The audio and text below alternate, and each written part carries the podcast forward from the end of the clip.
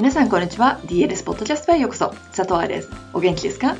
?DLS ポッドキャストはプロの現場から健康なダンス生活を応援する情報サイト、ダンサーズライフサポート .com のブログ音声バージョンプラス、ポッドキャストだけの裏話などを毎週金曜日にお送りしております。3月最後、みんなは春休み？それとも花粉と戦う戦国時代でしょうか？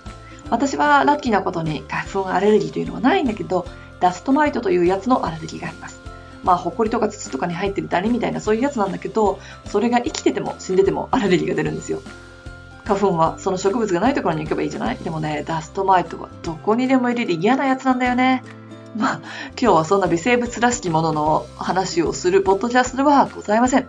今日はね、プランク攻略本のウォームアップアイディアに書かれているスタージャンプについての質問。スタージャンプってよくわからない人は、その言葉で検索してみて、たくさん出てくるから特にダイエットとか全身に効果的とかっていう踊り文句がついてくるんだけれどもこれはウォームアップのために私たちはやっております。手足を大きく動かすことで体の大きな筋肉を使うことができジャンプを続けることで心肺機能系にも刺激がいくという。まあそんな説明を置いといて質問を読みますね。プランク攻略本のウォームアップアイデアその1で質問があります。スタージャンプはあまり高く飛ばない方がいいんでしょうか？素早く足を開くという感じですか？また、ジャンプをしているときは手を下げていて、着地で腕を上げるのでしょうか？スタージャンプについて素早く足だとか、ジャンプの高さ、腕の動きっていうのは、簡単な答えで言うと、どちらでも結構でございます。高く飛ばなくてもいいし、飛んでもいいってこと。ただしそれを深く見ると、ダンサーのレベルによってウォームアップは変わるという事実を頭に入れておく必要があります。大人バレリーナさんであれば高く飛ぶ方が危険だし難しい。それよりも持久力維持と心肺機能アップのために低くても軽いジャンプでも続ける継続する必要があるかもしれませんね。子供たち特にプロを目指す子であれば速くても高く飛べる方がいいですよね。そして腕と足のコーディネーションがあった方がいいですよね。幼稚園小学生であればそこから怪我の可能性も減ってくるのでそれよりも楽しくできるため、ウォームアップを癖にするためにテンポを変えたり音楽と一緒にやったり、高い低いを混ぜるなんていうのも必要があるかもしれません。ウォームアップに関する質問は未だにセミナー会場で聞かれます。そのうち、ウォームアップクールダウン完全攻略本を作ろうかしら。もしくはオンラインコース。ウォームアップの意味、年齢別に何をしたらいいか。怪我をしている時はストレッチを取り入れるタイミングなどダンサーが怪我をせず長く踊るために必要なウォームアップについての情報をギュッとまとめました。バレエ学校でフィットネスクラスを指導してきた佐藤愛が今こそウォームアップを完全制覇します。みたいな。嘘ですよ。その商品でありませんからね。DLS ストアを覗きに来ないでくださいね。私今ね春のセミナー準備と第3弾となるプリエの本と、そしてまだ極秘情報だけど雑誌どうのコーナーがあるかもどうのコーナーなので、そんな生活をしてるので、今オンラインコースなんて作れませんからね。あでも欲しい人は連絡をくださっても大丈夫ですよ。いつか作った時に実験台になってください。えっ、ー、と、何の話してたんだっけ？そうそう。ウォームアップはダンサーのレベルに合わせなければいけない。ダンサーのゴールに、もしくはクラスのゴールに合わせなければいけない。心肺機能アップと筋肉のトレーニング。それだけではなくってもしかしたらいつも弱い筋肉を使っておいてその感覚を作っていくという神経系のウォームアップの場合もあれば集中するためのメンタル系のウォームアップもあるかもしれないし疲れている時であればリリースする方が体が動きやすくなるかもしれないなどなど。そんなことを考えてしかも教師の場合はそれ以外にもレッスン構成や時間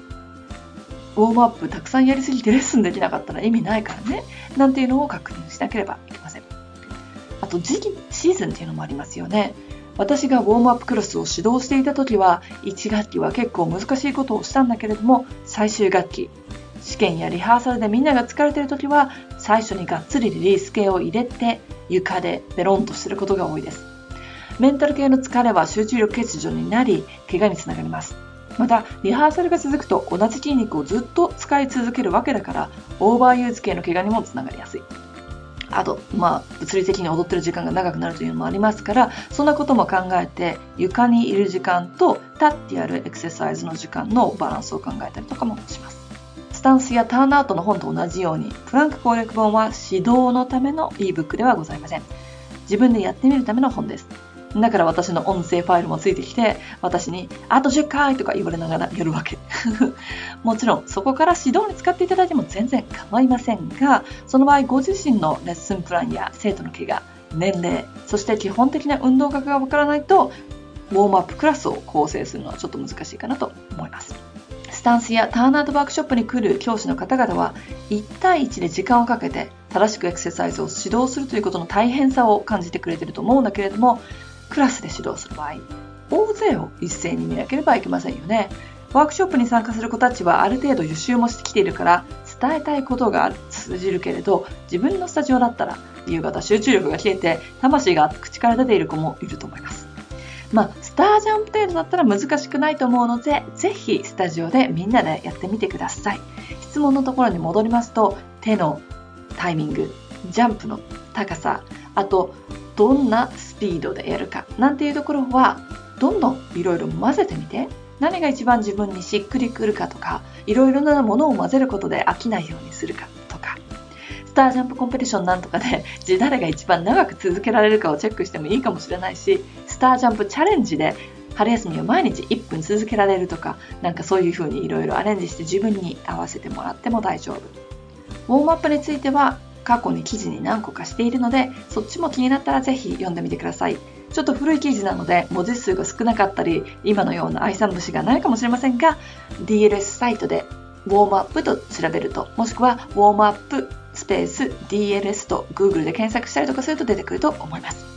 こんなのやったよとか、ハッシュタグ、スタージャンプチャレンジやったよという人はぜひね、メールとかもしくは SNS で私に教えてくださいね。楽しみにしております。このように私にポッドキャストで質問に答えてほしい人は、ぜひ、hello.dancerslifesupport.com に、ポッドキャスト質問というメールで送ってください。では、また来週のポッドキャストでお会いしましょう。ハッピーダンシング、佐藤愛でした。